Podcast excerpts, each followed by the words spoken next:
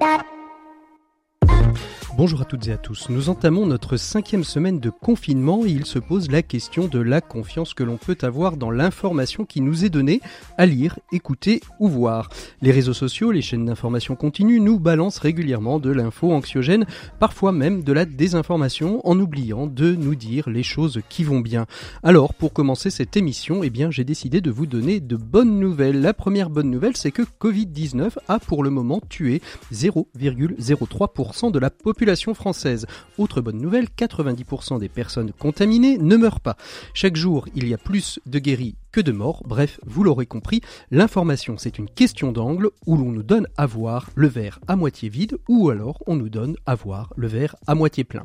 D'aucuns diront sûrement que prendre le parti du verre à moitié vide, c'est faire acte de citoyenneté en faisant peur aux auditeurs, lecteurs et téléspectateurs pour les inciter à rester chez eux. C'est une position éditoriale qui peut s'entendre, mais à côté de l'ensemble de cette information, il est de belles choses qui se produisent et je ne jette pas la pierre à l'ensemble des médias puisque on peut voir dans certains journaux télévisées, radio ou presse papier, la mise en avant de solutions, de bonnes nouvelles, et bien évidemment, je m'en réjouis largement.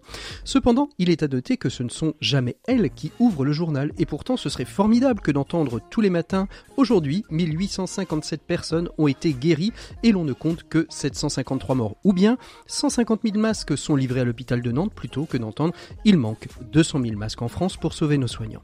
Une information positive nécessaire, tout particulièrement quand un confinement comme celui se prolonge et où le risque est d'entamer le moral des personnes et donc peut-être de générer dépression et pensées suicidaires. Et l'on sait depuis longtemps que l'info positive a plutôt tendance, dans une période très anxiogène, de venir justement remonter le moral de nos troupes, puisque nous sommes en temps de guerre.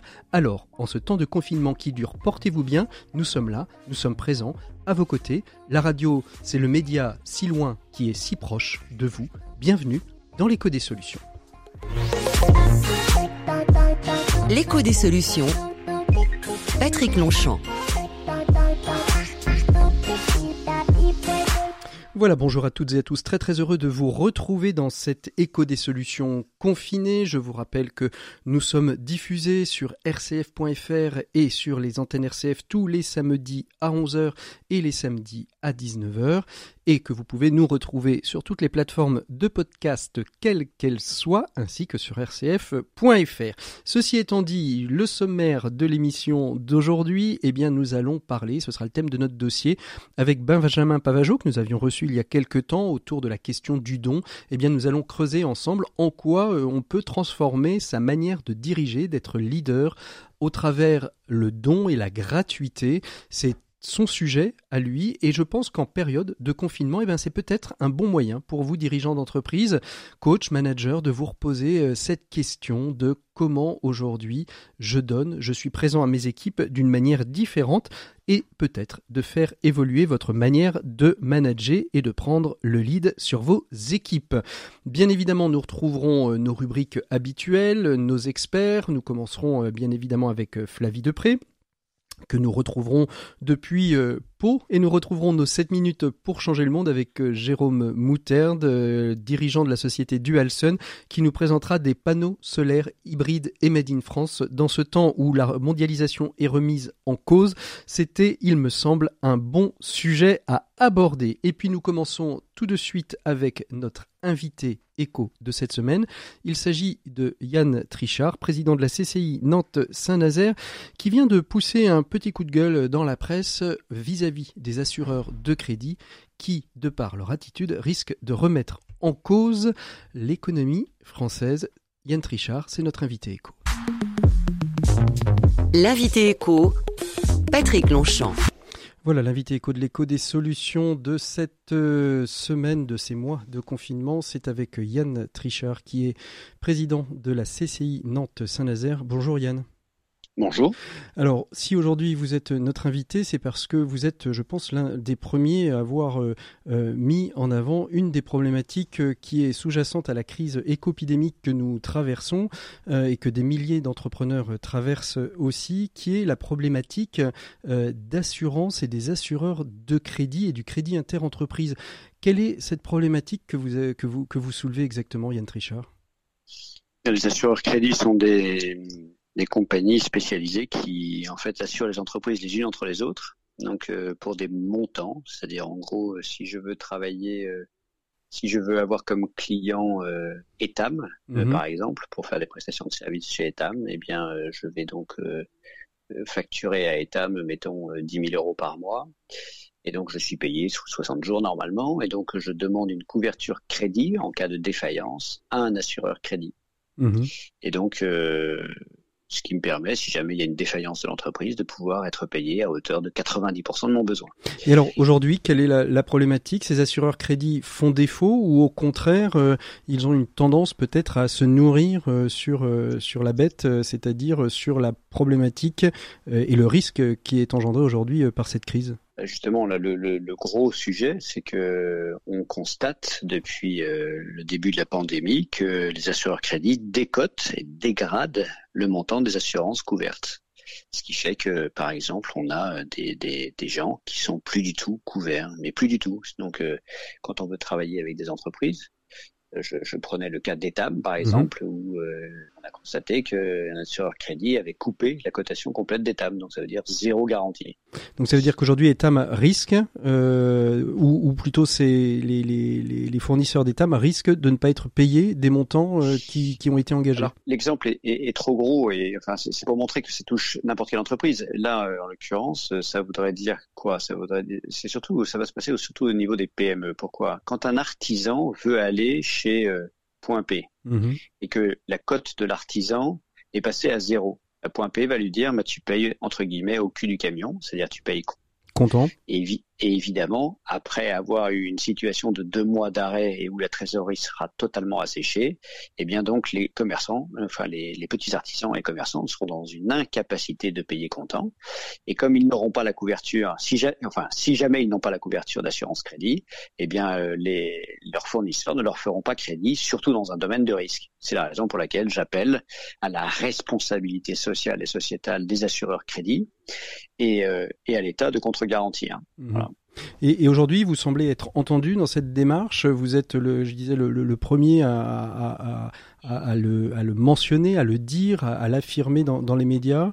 Aujourd'hui, vous avez le sentiment que euh, d'autres présidents de CCI, que le gouvernement, euh, que le ministère des, Finances et de l'économie euh, entend cette, cette demande? Alors ça a été très rapide. Déjà, en fait, le, gouvernement et le ministre de l'économie euh, ont travaillé et travaillent avec les assureurs crédits, on le sait. Et donc, euh, ils ont fait paraître là un communiqué de presse pour euh, dire qu'ils allaient mettre trois dispositifs en place euh, pour pouvoir justement des dispositifs qui permettent une contre-garantie pour aider pour aider la solution. Au moment où on parle, donc, ce sont des, des garanties complémentaires. Donc, on attend. Il y en a trois, a priori, Cap, Cap Plus, Cap France Export. Et ces garanties-là euh, devraient permettre de pallier une partie du problème. On attend parce qu'elles ne sont pas mises en œuvre au moment où on parle. Enfin, elles doivent rentrer normalement euh, dans le plan aujourd'hui. Aujourd'hui 15 avril, elles devaient, elles devaient rentrer. Donc j'attends d'avoir les premiers retours par rapport à ça. Et donc, on est extrêmement vigilant parce qu'il en va de la reprise de la France, tout simplement. Mmh, mmh. Parce qu'en fait, ce crédit, qui n'est pas un crédit long terme, hein, mais qui est un crédit de courte durée, c'est pour garantir les capacités euh, qu'un client a de vous payer. Mmh. Donc, euh, au-delà de cette assurance crédit, on le voit bien, et, les, solutions sont en, sont en cours et on l'espère vont, aboutir très très rapidement. Euh, quels conseils on peut donner euh, à, des chefs d'entreprise aujourd'hui qui font face à cette crise économique au-delà de, de, la problématique d'assurance crédit pour justement se remettre euh, déjà d'aplomb et se remettre dans une démarche euh, qui devrait arriver, on, l'espère, après le 11 mai, de reprise, en tout cas de l'activité travail et de l'activité à plus ou moins long terme? Alors la question est immense et il y a plein de plein de tiroirs dedans. Euh, il y a, il y a un certain nombre de sujets. Le premier sujet, c'est de dire, euh, la première des étapes, c'est de se rapprocher de ces banques, consolider ses comptes, euh, être capable de les présenter. Les assureurs crédits, en l'occurrence, ont besoin de présentation de comptes. Donc il faut réussir à faire des clôtures d'exercice assez rapidement. Et ce qui est là pose une autre problématique puisqu'on est en pleine période de clôture mmh. jusqu'à fin jusqu'à fin juin. Et donc euh, les experts comptables sont débordés, non seulement parce qu'ils ont des clôtures à faire, mais en plus, parce qu'ils ont des quantités industrielles de questions euh, pour accompagner leurs clients. Donc c'est la première des choses. Se rapprocher des banques pour déjà avoir et souscrire autant que ce soit possible, les emprunts euh, garantis par l'État. Premier point. Le deuxième point, c'est lorsque ça n'est pas le cas, appeler la médiation donc euh, les médiateurs de crédit et les médiateurs bancaires qui ont été nommés par chacune des banques pour faire en sorte de dire écoutez, je souhaite que soit réétudié et réexaminé mon dossier pour que je puisse avoir ces, ces, ces aides. ces aides et ces emprunts. La troisième chose, c'est euh, travailler et appeler les assureurs crédit pour leur garantir et leur donner le maximum d'informations sur la nature de votre activité et ce en quoi elle est solide, puisqu'en fait ce sont des analystes qui donnent la cote de votre entreprise, et donc il vaut mieux avoir des cotes euh, qui soient passées de 10 000 à 5 000 euros, mais qu'au moins vous ayez garanti des cotes, et ça, ça va se passer par rapport à la crédibilité d'une part bancaire, donc la réassurance que vous pouvez avoir avec la banque, éventuellement le prêt garanti par l'État que vous allez pouvoir montrer, et puis la, la, la publication de vos bilans de manière à effectivement informer les assureurs crédit sur le sujet. Et ensuite, bah, il faut euh, reprendre le travail tout en faisant extrêmement attention à. À faire en sorte de protéger nos, nos collaborateurs. Puisque ce que, ce que disent beaucoup aussi de, de décideurs, c'est de, de, payer euh, le plus possible ces factures, puisque on, on le comprend bien, la, la plus gros, le plus gros risque en fait, c'est que cette chaîne économique euh, soit rompue et qu'on se retrouve dans une incapacité finalement pour les entreprises de pouvoir redémarrer parce qu'il y aura trop de maillons de la chaîne qui auront sauté. C'est bien ça? C'est la première tribune que j'ai signée, ça pour le coup, il doit y avoir euh, trois semaines maintenant. Euh, en disant la première des choses, c'est payer ses fournisseurs. C'est payer ses, payer ses fournisseurs parce que euh, qu'on soit particulier, en particulier, euh, enfin, les particuliers en premier doivent payer leurs fournisseurs très rapidement pour permettre aux entreprises de se maintenir, et puis ensuite entre professionnels se payer euh, sans délai parce que euh, parce que c'est le seul moyen qu'il y a de maintenir l'économie. Sans ça, il va y avoir un effet domino parce qu'on se dit en ne payant pas, tiens, je me protège, je vais avoir un peu plus de trésorerie, sauf que ça fait un effet d'enchaînement mmh. et à la fin, plus personne ne paye plus personne et là, ce serait dramatique. Merci beaucoup Yann Trichard d'avoir été notre invité éco de cette semaine. Nous, on continue tout de suite avec notre dossier. Vous avez peut-être quelque chose à rajouter, Yann? Non, non, je veux dire, euh, il faut de la, enfin, si, un point, euh, résilience, engagement, optimisme parce que en fait euh, on a besoin de l'économie demain pour sauver l'emploi et on a besoin que chacun soit le plus proactif par rapport à l'économie française et surtout travail à acheter en circuit court et français. Eh bien, c'est entendu et c'est tout à fait l'esprit euh, de cette émission L'écho des solutions. On retrouve tout de suite notre invité de ce dossier de ce jour. Il s'agit de Benjamin Pavageau. Avec lui, on va voir comment le don, la gratuité peut être un des éléments pour construire un vrai leadership dans son entreprise et comment justement euh, ce temps de la crise peut permettre de réfléchir sur cette dimension. Merci beaucoup Yann Trichard. On continue tout de suite. À bientôt. Au revoir. L'écho des solutions, les experts. Voilà, il est temps de retrouver notre experte Flavie Depré. Bonjour Flavie. Bonjour Patrick. Je suis très très heureux de vous retrouver par téléphone. On alterne avec Maxime. Des, semaines c'est Maxime, des fois c'est Flavie. Aujourd'hui euh, on est avec vous Flavie. On est très très heureux de vous retrouver. Je disais euh, à l'instant que vous étiez euh, à Pau dans votre lieu, lieu de, de confinement. mais pas du tout déconnecté de l'actualité, hein, du, moment, de, de, la générosité des fondations et de la solidarité.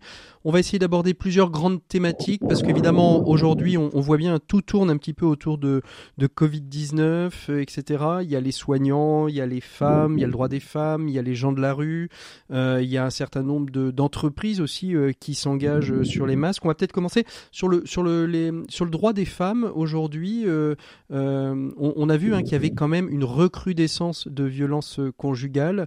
Comment aujourd'hui elles sont accompagnées? Comment cette question est prise en compte? Euh, Qu'est-ce que vous observez chez Care News, euh, Flavie?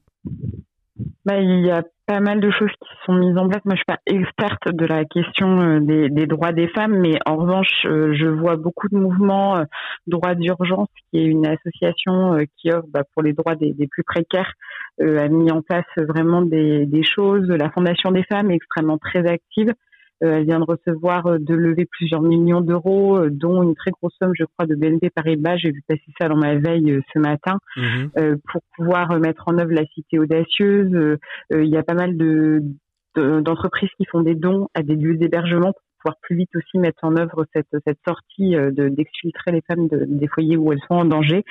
Euh, voilà, donc il y a quand même une, une prise en compte, mais c'est sûr que le confinement n'aide pas à éradiquer les violences conjugales euh, bien au contraire, mais en tout cas, la, la question n'est pas résolue, mais j'ai l'impression qu'elle est euh, pour le moins euh, entendue. Et puis, assez, mais un peu Et puis on, a aussi euh, de, belles actions, hein, comme euh, d'abord euh, le mot de passe masque masque Covid masque 19 pour dans les pharmacies, et puis une application, un AppL, hein, qui est aussi un, outil mis à, disposition des femmes qui qui auraient besoin de, de, prévenir de manière discrète des proches ou des amis qu'elles sont en, situation critique. Les, sur les sur les personnes de la rue, on en a beaucoup parlé parlé à, un moment, hein, au début du, confinement, on disait euh, euh, voilà ces, invisibles devenus visibles, puisque finalement il y avait quasiment plus qu'eux dans la rue. Il y a aussi des choses qui sont faites. Vous voyez, vous, un engagement de solidarité vis-à-vis des gens de la rue? Oui, alors ça fait lien un peu dans sur les droits des femmes. sur les droits des femmes, il n'y a pas que les, il n'y a pas malheureusement que, les violences euh, de, enfin, conjugales des, des femmes.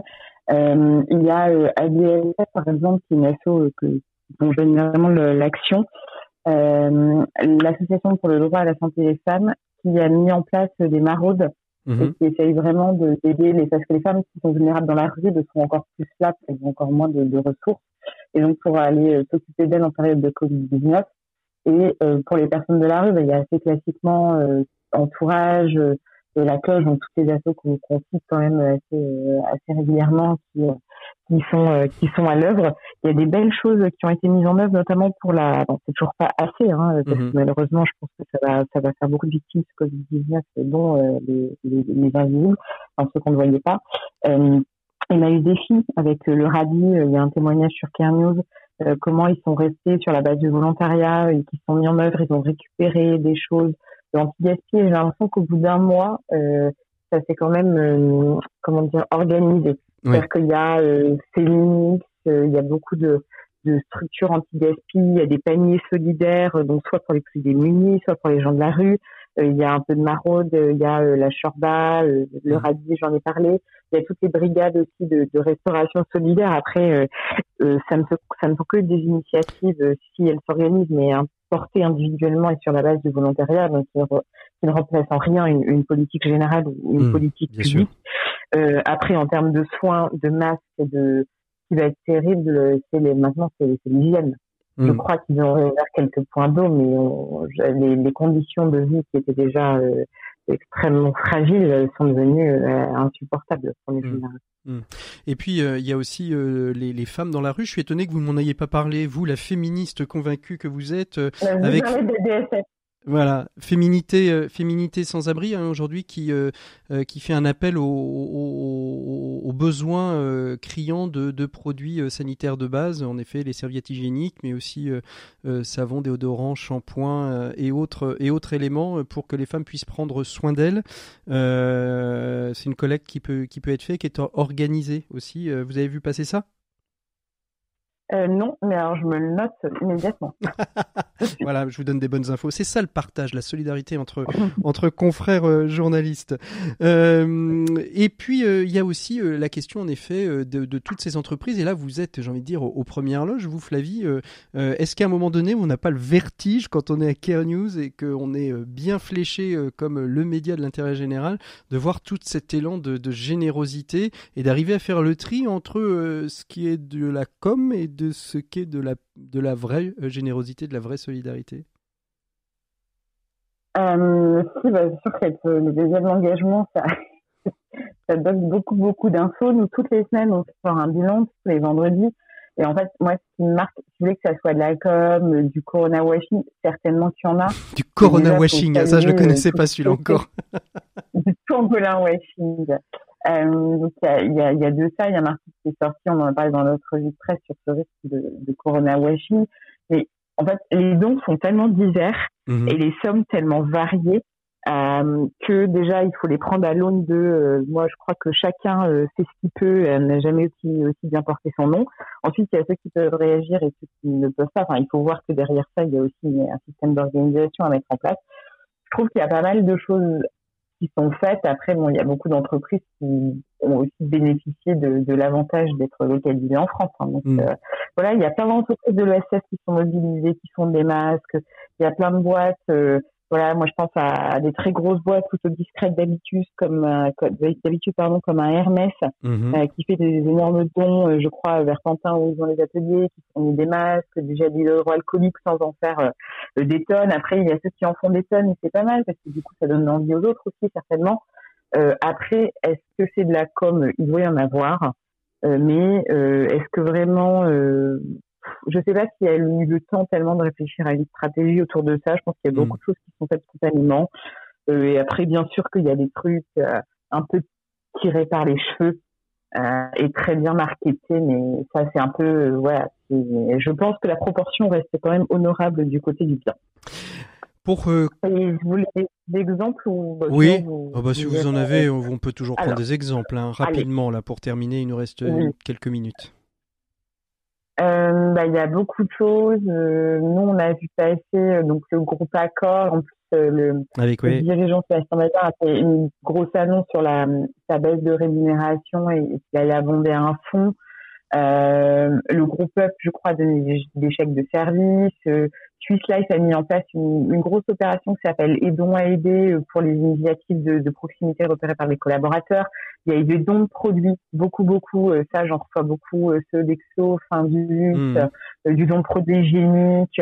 en fait, il y a ce qu'on voit pas aussi. Moi, j'ai beaucoup d'amis soignants qui reçoivent des choses. Donc, les entreprises, oui, elles, elles essaient à leur mesure. Après, il y a celles qui le peuvent et ceux qui le peuvent pas.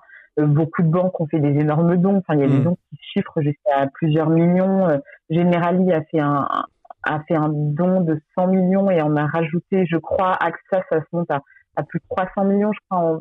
donc en fait, je j'ai pas le chiffre précis en tête, donc je préfère mm. pas le donner, mais euh, il y a vraiment des il y a des très gros Énormément. montants et il y a aussi des très choses qui se et, et vous voulez terminer? Ah, oui, je voulais juste finir sur une phrase, c'est que quand vous m'avez dit est-ce qu'il n'y a pas trop de vertige, justement, on a sorti un nouveau, un nouvel épisode En cause, qui est le podcast qui met en débat euh, deux idées du secteur euh, de l'intérêt général. Et le dernier, c'est euh, Covid-19, qui a trop d'initiatives. Donc voilà, ça dure six minutes et je vous invite, il y a deux points de vue qui s'opposent, un qui dit oui, il y a trop d'initiatives et l'autre qui dit bah non, il n'y en a jamais assez. Donc voilà, pour répondre à votre question, je vous invite à eh ben les lecteurs à avoir une lecture, enfin une audition plutôt du, pour ce week-end. Eh bien, merci beaucoup Flavie. On va se retrouver bien évidemment très, très prochainement. Et puis, donc comme je venais de vous le dire, le, dossier de cette semaine est consacré aux dons et à la gratuité dans la manière de d'accompagner, de, de, diriger, de manager ces équipes, dont et gratuité pour retrouver un vrai leadership. C'est l'objet du dossier de cette semaine avec Benjamin Pavageau. C'est parti. Merci Flavie. À très bientôt. Au revoir. L'écho des solutions, RCF. Voilà, il est temps de retrouver notre invité de cette semaine pour le dossier de l'écho des solutions. On va parler dons, leadership, euh, quelle adéquation entre les deux, quelle complémentarité. Euh, c'est avec notre invité Benjamin Pavageau, je vais y arriver, que nous allons découvrir cela. Bonjour Benjamin. Bonjour Patrick. Alors, vous avez euh, sorti un, excellent ouvrage qui pose la question du leadership au travers du don. D'ailleurs, euh, vous avez, eu, vous avez réalisé il y, a, peu de temps euh, à Nantes un, entretien, un échange avec Hubert de Boisredon qui pour vous est un, bon exemple, hein, je crois, de, de cette manière de manager au travers du don. Oui, tout à fait. C'est c'est une rencontre euh, déjà il y a quelques années, et puis un, lien qui s'est poursuivi. Donc il, incarne justement, je trouve, un, un, style de dirigeant qui se pose vraiment la question de pourquoi il travaille, pourquoi il veut embarquer son entreprise et quelle est la finalité, à la fois la finalité de l'entreprise, mais aussi euh, quelles sont les conditions de, de responsabilité euh, partagée euh, au sein de, de, de, son équipe de direction, mais aussi de, auprès de tous les collaborateurs pour qu'eux-mêmes trouvent un sens à leur travail, euh, quoi qu'ils produisent d'ailleurs, hein, que ce soit des cartouches d'encre ou euh, ou des masques. Hein, en ce moment, ils, ont, ils ont, un peu, ils ont fait un peu pivoter les entreprises d'impression euh, additive 3D pour créer des masques pour, pour les soignants. ma, première question, Benjamin, va, va tourner autour de, de, de, quel regard vous avez, vous, sur cet événement, sur cette crise euh, qui est à la fois sanitaire, qui est à la fois économique, qui à mon avis sera une crise sociale à terme. Quel regard vous avez dans cette période si particulière? Euh, J'ai l'impression que en fait tout, s'arrête pour se donner l'occasion de qu'est-ce qu'on fait, pourquoi est-ce qu'on travaille, pourquoi est-ce qu'on produit, euh, qu'est-ce qui relie le commun, l'économie, qu'est-ce qui nous relie, qu'est-ce qui fait notre coopération, parce que c'est le sens étymologique de l'économie. Et c'est comme s'il y avait des contrastes très très forts qui apparaissaient entre les très riches, les très pauvres, les, les bien portants, les, les, malades, ceux qui font un travail absolument nécessaire, utile, vital, et puis peut-être d'autres qui se disent mais finalement à, quoi bon, à quoi bon euh, travailler? Donc il y a, il y a une espèce de, de, de, mise en contraste, mise en, en ombre et lumière qui est mm. assez saisissant. Mm. Et les quelques contacts que j'ai avec euh, des dirigeants euh, me montrent clairement ce, oui, c'est pas un arrêt, c'est comme une mise en pause? mise en pause, mais avec un, un éclairage euh, sous plusieurs angles qui est complètement nouveau, complètement inédit. Et c'est bien plus profond, je trouve, qu'une crise purement financière qui, qui a des répercussions qui s'enchaînent et on, ne fait que subir. Là, on est tous euh, mis euh, face à nous-mêmes, à notre responsabilité personnelle et collective.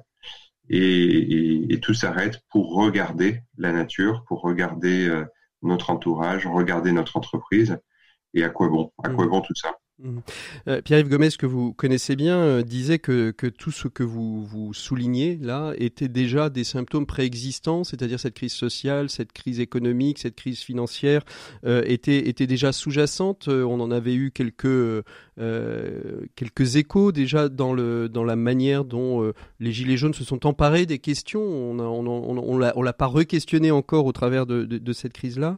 Et, et, la notion de mise en pause nous oblige en effet, c'est ce que vous dites, quand on met en pause un film, on peut regarder l'image finalement sous, sous tous ses angles et peut-être découvrir des, des, des, petites choses euh, qui manquent. En quoi cette crise financière, euh, Benjamin Pavageau, euh, enfin cette crise économique, sociale, cette crise que, que nous vivons, ce temps, est une chance pour, pour les dirigeants d'entreprise? La question est complexe, mais je, dirais que pour reprendre l'analogie du, film, jusque-là, il y avait tous les indicateurs qui montraient qu'on allait un peu dans le mur, écologique, financier, économique mais finalement la machine continuait à, essayer de, résister, de, survivre, de trouver des, aléas. Et puis il a suffi d'un micro-organisme, un, un micro-grain de sel qui a enrayé complètement la machine et qui a montré en fait toutes ces, toutes ces limites sur euh, l'économie globalisée, sur euh, les systèmes de coopération qui étaient mus par l'intérêt euh, à court terme et, et, donc là, euh, tout est remis en question par ce petit grain de sable. Alors, je dis ça avec des pincettes puisque il touche la, vie et la mort. Euh, c'est quelque chose d'essentiel, mais, mais c'est cet écart entre d'un côté l'économie qui voulait se penser par elle-même pour elle-même, et puis euh, être ramené à des questions de vie ou de mort, et la confrontation des deux, et je pense n'est jamais arrivé dans l'histoire. C'est c'est assez saisissant comme, comme crise. Vous avez des dirigeants que, que, que, vous connaissez, que vous accompagnez, des entreprises que vous accompagnez, qui dans ces derniers jours euh, vous ont euh, partagé que c'était une véritable chance pour eux finalement de cet arrêt, même si on sait que c'est compliqué pour les entreprises, mais qu'elles y voyaient quelque chose euh, pour un après qui allait être différent? Je pense par exemple au groupe Rocher, qui euh, Yves Rocher, la marque Yves Rocher, et puis les autres marques euh, euh, que j'ai l'occasion d'accompagner, effectivement, ils, ont ce souci depuis longtemps d'être une entreprise à, mission en respect de la nature.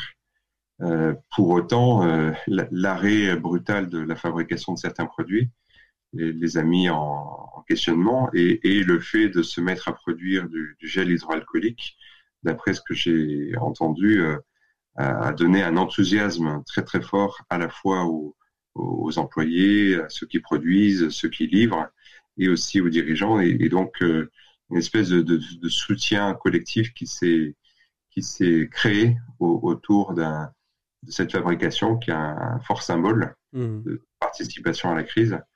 Et, et donc, euh, c'est à la fois très douloureux, très difficile, euh, parce qu'il y a une grande incertitude euh, pour ces entreprises. Hein, celle, je crois, pas celle-ci uniquement, mais celle que je peux côtoyer. Et en même temps, euh, il y a, y a, des relations nouvelles qui se créent. Je pense à, au groupe Getlink euh, avec Europort euh, qui, qui, fait du fret ferroviaire, qui a dû tout arrêter d'un coup et puis qui reprend petit à petit pour acheminer bah, finalement des céréales, des céréales qui sont très demandées sur le marché.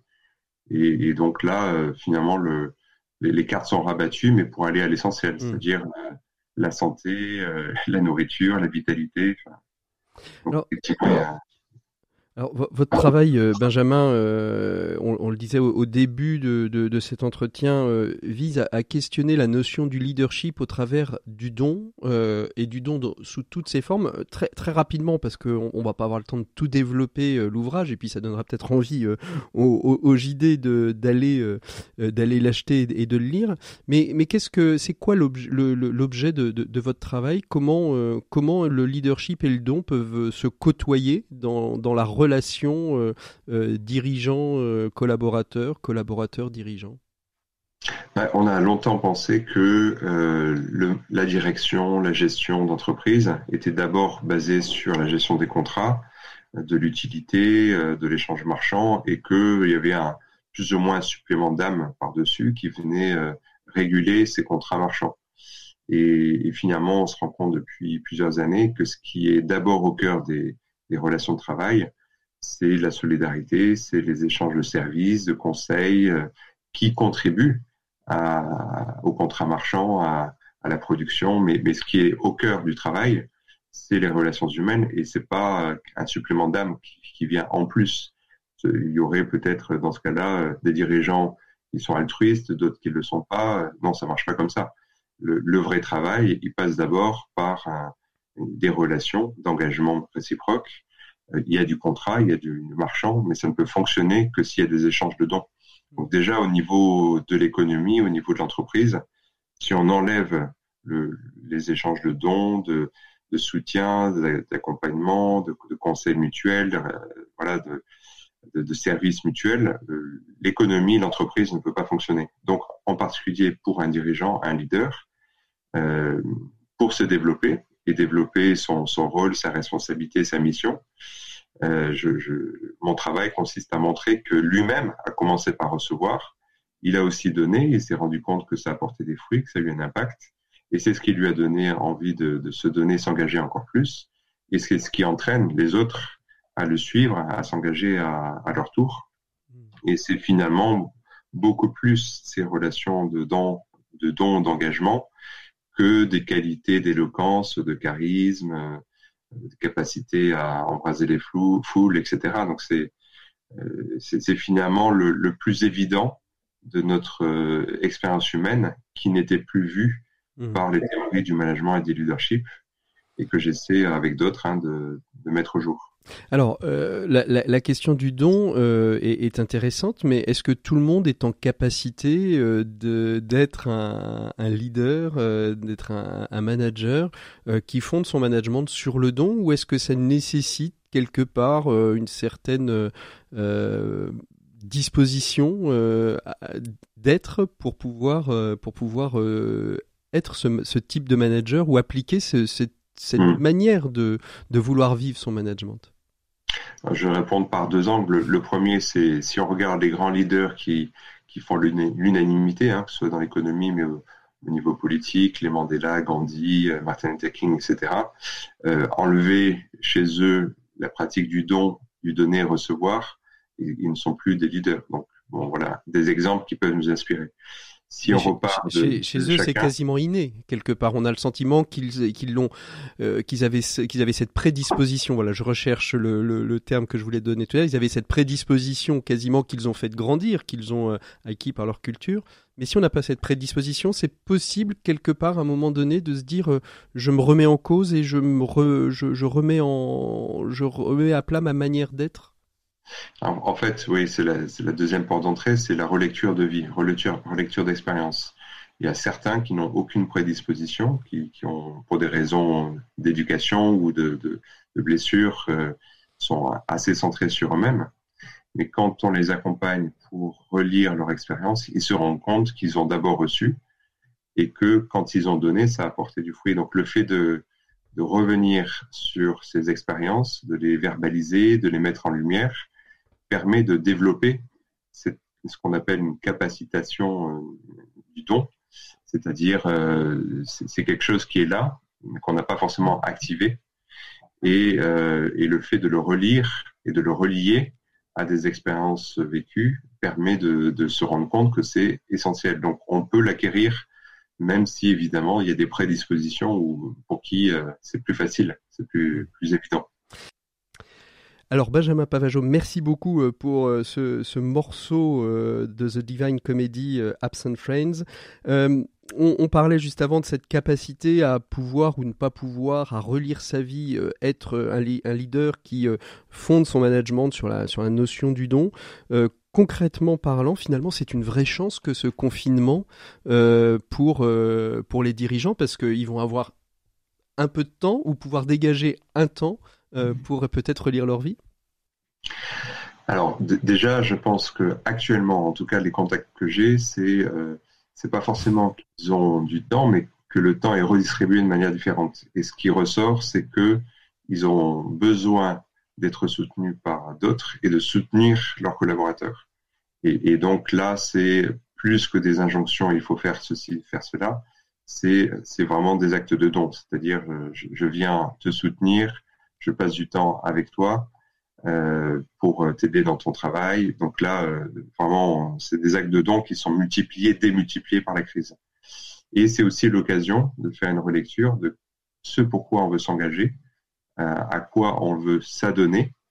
Et, euh, donc là, effectivement, je propose aux, dirigeants de se de relire peut-être leurs expériences récentes ou plus anciennes qu'est-ce qui les a construits, qu'est-ce qui les, qui les a construits, de, de qui ils sont héritiers, qu'est-ce qu'ils ont reçu et qu'est-ce qu'ils veulent garder et redonner?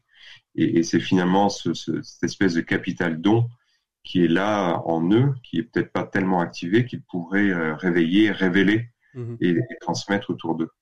Alors justement, euh, comment pratiquement le, faire? Parce que, euh, bon là, vous avez donné euh, quelques, pistes assez rapides, mais est-ce qu'il y a une petite méthodologie à avoir? Et puis, je me dis finalement, dans, cette période, cette période qui repositionne le travail assez différemment finalement de ce qu'il est, puisque d'abord on est euh, là où on était tous dans l'entreprise, euh, on est éclaté chacun chez soi et, on travaille par le biais, euh, comme on est en train de le faire, par visioconférence et autres. Et, la question que, que, je me pose, c'est que finalement on peut être aussi amené à être un observateur d'une manière de fonctionnement différente ou peut-être plus vraie de chacun des collaborateurs et de soi-même. Est-ce qu'il faut prendre des notes au fur et à mesure en se disant tiens, euh, c'est quoi, serait quoi la méthodologie? Oui, très, très intéressant. J'ai proposé à un comité de direction que je, que je devais euh, animer au, mois de mai, donc ce sera certainement reposé, repoussé, mhm. de, de, tenir un petit journal de bord sur euh, les talents qu'ils ont mobilisés ou qu'ils ont observés autour d'eux, et puis aussi des, des actes de solidarité qu'ils ont pu constater en fait, à travers les échanges d'emails, de petits messages, de, blagues, etc., qui circulent, en fait, euh, le travail continue à se faire plus ou moins, mais ce qui, ce qui apparaît, ce qui fait le lien, ce qui crée la communauté de travail, c'est justement ces, échanges de dons. Donc, euh, j'inviterai effectivement les dirigeants à, tenir un petit journal de bord sur, euh, tiens, aujourd'hui, qu'est-ce que j'ai envie de donner, de quoi j'ai besoin, qu'est-ce que je pourrais recevoir, et qu'est-ce que je peux observer comme comportement de, de solidarité dans, dans, mes équipes que je pourrais euh, renouveler, alimenter, amplifier pour une fois qu'on sera sorti de la crise, en me disant mais finalement c'est ça qui fait notre communauté de travail. C'est c'est pas uniquement la, la fabrication ou, ou, les services, c'est tout ce lien, ce lien qui, qui fait qu'on travaille ensemble. Et, c'est là peut-être que, en tant que leader, euh, je pourrais me focaliser pour la suite. Est-ce que vraiment euh, euh j'ai refait ma, question. Est-ce que le, le, finalement on a le sentiment, euh, en, vous écoutant, que ce fameux sens du travail dont on parle depuis allez, des mois, euh, vous savez, chaque année, je sais plus qui disait ça dans, une conférence, chaque année il y a des, il y a des mots-clés. Alors euh, il y a eu le bonheur au travail, bon, il y a la question du sens, le sens au travail. On a le sentiment que cette question du, sens au travail euh, va vraiment s'incarner, va, éclore, c'est-à-dire que le temps du confinement va nous permettre de vraiment prendre conscience de ce que c'est que le sens du travail j'ai envie de dire presque au, sens ontologique du terme, si tant est mm. qu'il puisse être ontologique. Oui, c'est-à-dire qu'il y a sens au travail, sens du travail, c'est deux choses différentes. Mais d'abord, il y a le sens du travail. effectivement, là, en cas de crise, on, se pose tous la question à, quoi est-ce que je contribue? Quelle est la finalité de, mon travail? Donc là, on est, ça nous revient en pleine figure. Euh, donc ça, c'est le sens du travail, de ce que l'on réalise, de ce qui nous résiste. Et puis le sens au travail, c'est aussi l'expérience euh, d'abord subjective de comment est-ce que je vis mon travail, en quoi il me ressource, en quoi il me fait grandir, et puis en quoi en tant que leader je peux contribuer à la croissance de mes collaborateurs. Mmh. Euh, et évidemment la dimension euh, solidaire, collective, euh, l'expérience du, du, du, sens au travail, elle, n'est pas seule, mmh. elle est avec les autres. Et c'est eux qui, c'est mes collègues, c'est parfois des personnes avec qui j'ai du mal à, travailler, qui me renvoient au sens, mmh. à l'essence de, de, mon travail. Et, on le voit bien d'ailleurs sur cette notion de sens au travail, qu'aujourd'hui, les, les, personnes qui sont en chômage partiel sur un certain temps vont aller donner des coups de main, vont aller s'engager euh, parce que euh, il y a un besoin de se rendre utile pour la société. Ça peut être dans son travail, mais ça peut être aussi aujourd'hui euh, en disant allez, je sors de chez moi, même si on n'y a pas le droit, mais je sors de chez moi pour aller dans les champs pour ramasser des légumes parce que parce qu'il y a un besoin de nourrir, parce qu'il y a un besoin d'être solidaire et d'aller apporter des repas, etc. Donc finalement, on, on, revoit renaître aussi le sens de la notion même de, de travailler. Mmh. Moi, ce qui me frappe, c'est que on, est confiné, donc on est tous dans des frontières, et pour autant, toutes les frontières éclatent. Mmh. Euh, les frontières géographiques, économiques, euh, entre la vie privée et, vie professionnelle, on, est tous, en, enfin, les uns et les autres, en visio avec euh, derrière nos, cadres de photos de famille, et, en fait, cette espèce d'abstraction complètement inhumaine euh, qui consisterait à dire que le, travail, c'est quelque chose de purement extérieur à nous, euh, est, complètement remis en question. Donc, euh, le sens de l'engagement, le sens du travail, qui fait que la personne s'accomplit plus ou moins à travers le travail, elle, est, elle est renouvelée par cette absence de frontières. Mm. Et donc, si on ne peut pas travailler, euh, on, on, va travailler ailleurs. On va travailler pour soi, pour sa famille, pour des malades, pour pour les agriculteurs, et, là, on se rend compte que c'est existentiel. Mmh. Bah, bah, bah, Benjamin Pavageau, euh, pour, pour terminer euh, cet échange, euh, comment aujourd'hui, quelques petits conseils très pratico-pratiques pour un dirigeant, on en a donné quelques-uns, qu'est-ce que vous voudriez leur dire pour justement tenter dans cette période de changer de paradigme et peut-être de changer leur manière de d'être des dirigeants d'entreprise?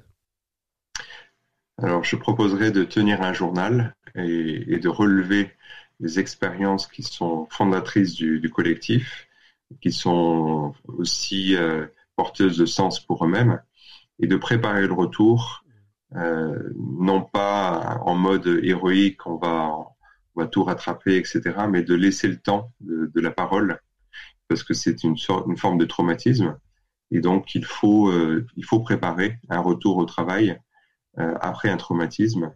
Et ça sera l'occasion de donner la parole, une vraie parole, mmh. de recevoir une vraie parole des collaborateurs et de sortir des discours euh, surfaits, euh, non authentiques, qui lassent les collaborateurs. Donc, mmh.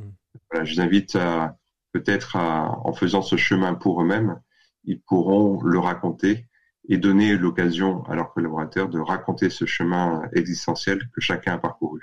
Merci beaucoup Benjamin Pavageau. Je rappelle que vous avez donc euh, écrit et, publié chez Viber euh, un ouvrage qui s'appelle Développer vraiment son leadership, engagement dont reconnaissance, les clés pour faire la différence. Un ouvrage que j'ai eu l'occasion d'avoir entre les mains qui est très pédagogique. Hein. Vous l'avez vraiment voulu dans, dans ce sens-là. C'est-à-dire qu'à la fois il développe euh, tout ce qu'on a commencé à développer ensemble, mais en plus il y a des exercices pour pouvoir travailler et se lancer dans cette démarche de manière plus complète. Hein. En effet, en fait, je, propose euh, des arrêts sur image à partir de, témoignages ou d'extraits de, films, se poser la question de, son propre leadership, sa propre croissance, avec des exercices pratiques. Donc c'est une, sorte de guide d'auto-accompagnement. Et puis c'est aussi euh, une méthode hein, que j'essaie de développer euh, dans l'accompagnement de comités de direction ou de dirigeants. Merci beaucoup Benjamin, je vous souhaite un très bon confinement, une très bonne continuation de vos activités à distance. Et le temps d'une petite virgule et on retrouve nos 7 minutes pour changer le monde. Aujourd'hui, on va découvrir une entreprise française Dualsun qui produit des panneaux solaires made in France hybrides. Vous allez en savoir plus avec Jérôme Mouterde. C'est nos 7 minutes pour changer le monde.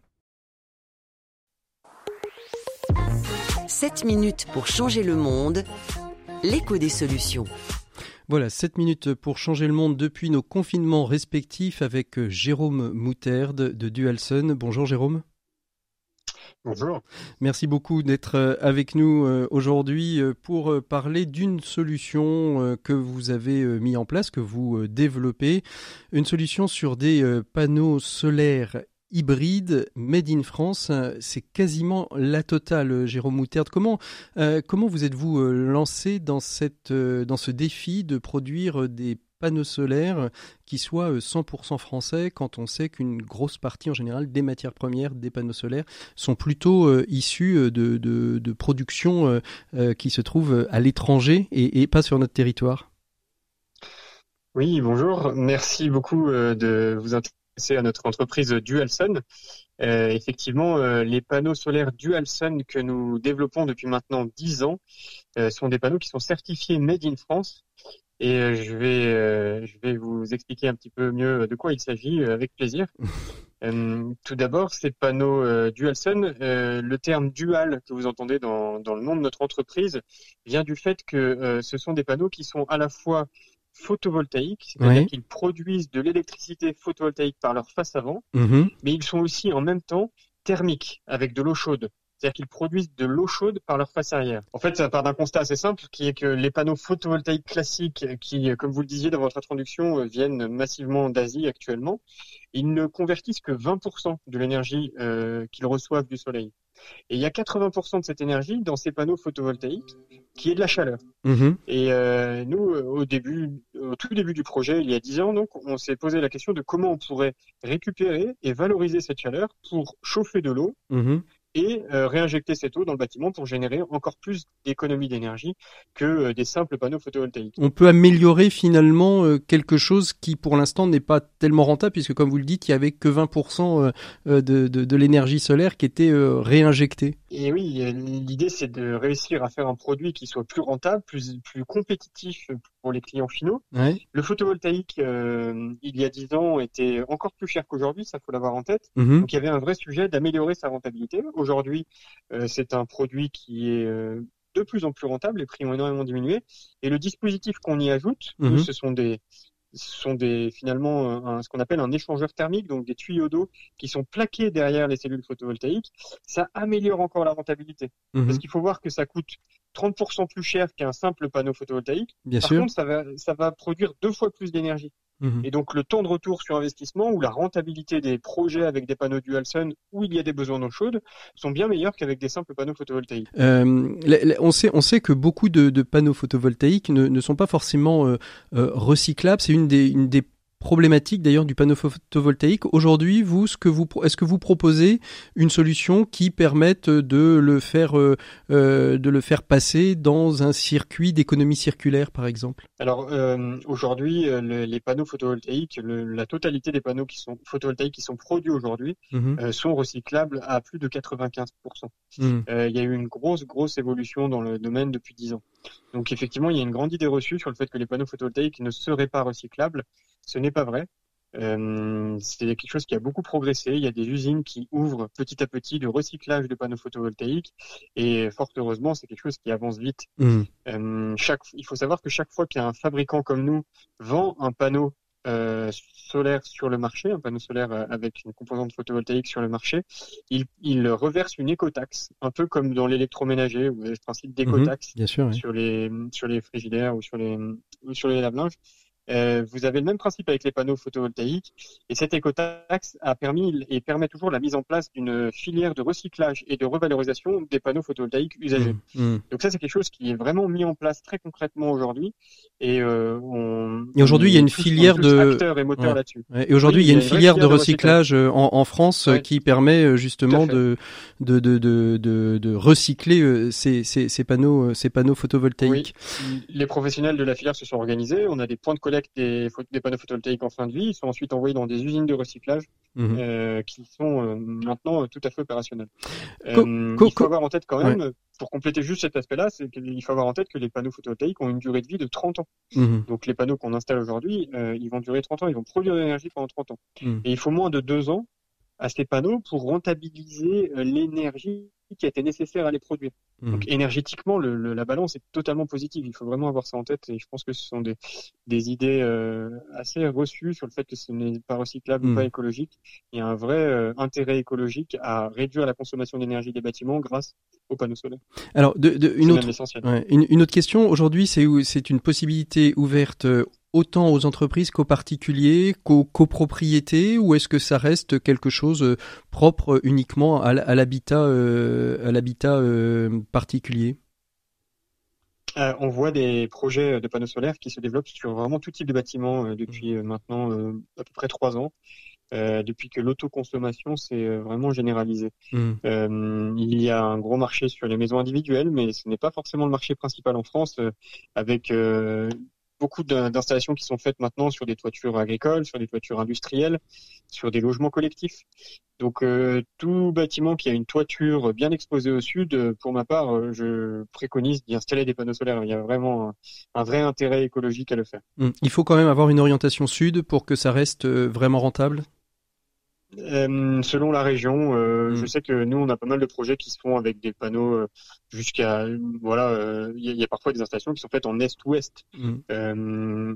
les prix ont tellement diminué que l'orientation sud n'est pas forcément absolument nécessaire. Mm. Là-dessus, nous ce qu'on préconise, c'est vraiment de rentrer en contact avec un installateur professionnel qui a les certifications adéquates pour installer des panneaux solaires et qui va être en mesure de faire une étude. Mmh. Euh, on propose, nous d'ailleurs, euh, sur notre site, un, un, outil, une plateforme qui s'appelle MyDualSun, qui permet de faire des études de dimensionnement pour ses propres projets, mmh. et ensuite d'être mis en relation avec un professionnel euh, proche du projet pour qu'il prenne la main, fasse un chiffrage et donc un professionnel qui sera agréé par DualSense. Oui, c'est euh, essentiel pour, pour avoir une bonne qualité d'installation. Une autre question, on disait qu'une grande partie, une grande majorité des panneaux solaires aujourd'hui qui étaient installés et utilisés euh, venaient euh, d'Asie, de, Chine particulièrement. C'est quoi la proportion aujourd'hui de, de, panneaux solaires qui viennent de Chine?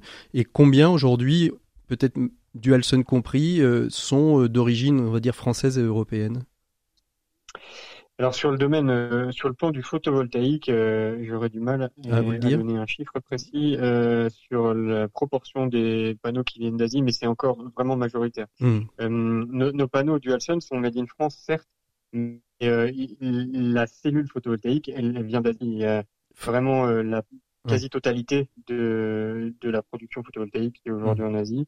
Euh, on a quelques assembleurs euh, de panneaux photovoltaïques en France, mais euh, malheureusement, enfin malheureusement, en tout cas c'est un état de fait, mmh. la, la majorité de la production de cellules photovoltaïques aujourd'hui est en Asie. Et, dernière question, en cette période de, confinement, on, voit euh, euh, nos gouvernants euh, nous dire qu'il faut repenser nos modes de consommation, peut-être se recentrer davantage sur l'industrie, la réindustrialisation de, de la France. Vous, vous avez senti peut-être déjà un, frémissement d'appels d'offres plutôt centrés sur vos demandes de, de produits qui sont made in France? Euh, il est certain que nous, c'est un engagement que nous avons avec DualSense depuis plus de dix ans et euh, je crois que c'est vraiment notre mission principale en tant mmh. qu'entrepreneur. Euh, donc Laetitia et moi qui avons cofondé DualSense, c'est de, réindustrialiser la France dans le domaine de l'énergie solaire. On le fait déjà avec ce panneau Spring, notre panneau hybride qui est made in France. Mmh. c'est sûr que la prochaine très grosse étape à franchir pour nous, et c'est encore ce qu'on appelle un peu une étoile lointaine, ça serait de réussir à, à rapatrier la production des cellules photovoltaïques en France. Mhm. Euh, il y a quelques acteurs qui, qui, travaillent sur la question et euh, on, est, on essaye de les encourager et on aimerait participer à ce défi. Et je pense que la, la crise qu'on est en train de vivre va permettre de remettre ce sujet sur la table, en tout cas de le mettre plus rapidement que ce qu'on l'avait imaginé et, sur la table. Et de booster les choses. Merci beaucoup euh, Jérôme Mouter d'avoir été notre invité de ces 7 minutes pour changer le monde. Je vous propose qu'on continue tout de suite notre émission pour la terminer tranquillement, mais sûrement. Euh, à très bientôt, bon courage et bonne continuation. Euh, et puis bon confinement. Euh, et, prenez soin de tout le monde, de vos collaborateurs, de vous-même et de vos clients. Merci beaucoup, Jérôme. À bientôt. Au revoir. Merci. Voilà, il est temps de se quitter, de se dire au revoir pour mieux se retrouver dès la semaine prochaine pour un prochain écho des solutions. D'ici là, vous voulez réécouter les émissions, eh bien vous pouvez euh, nous retrouver sur rcf.fr bien évidemment ou sur toutes les plateformes de podcasts adéquates et depuis cette semaine aussi sur YouTube en version audio, je précise, et non pas vidéo. Mais en tout cas, on peut écouter l'émission sur YouTube si vous le souhaitez. En tout cas, moi, j'étais très heureux de vous accompagner durant cette émission, ainsi que tous nos invités.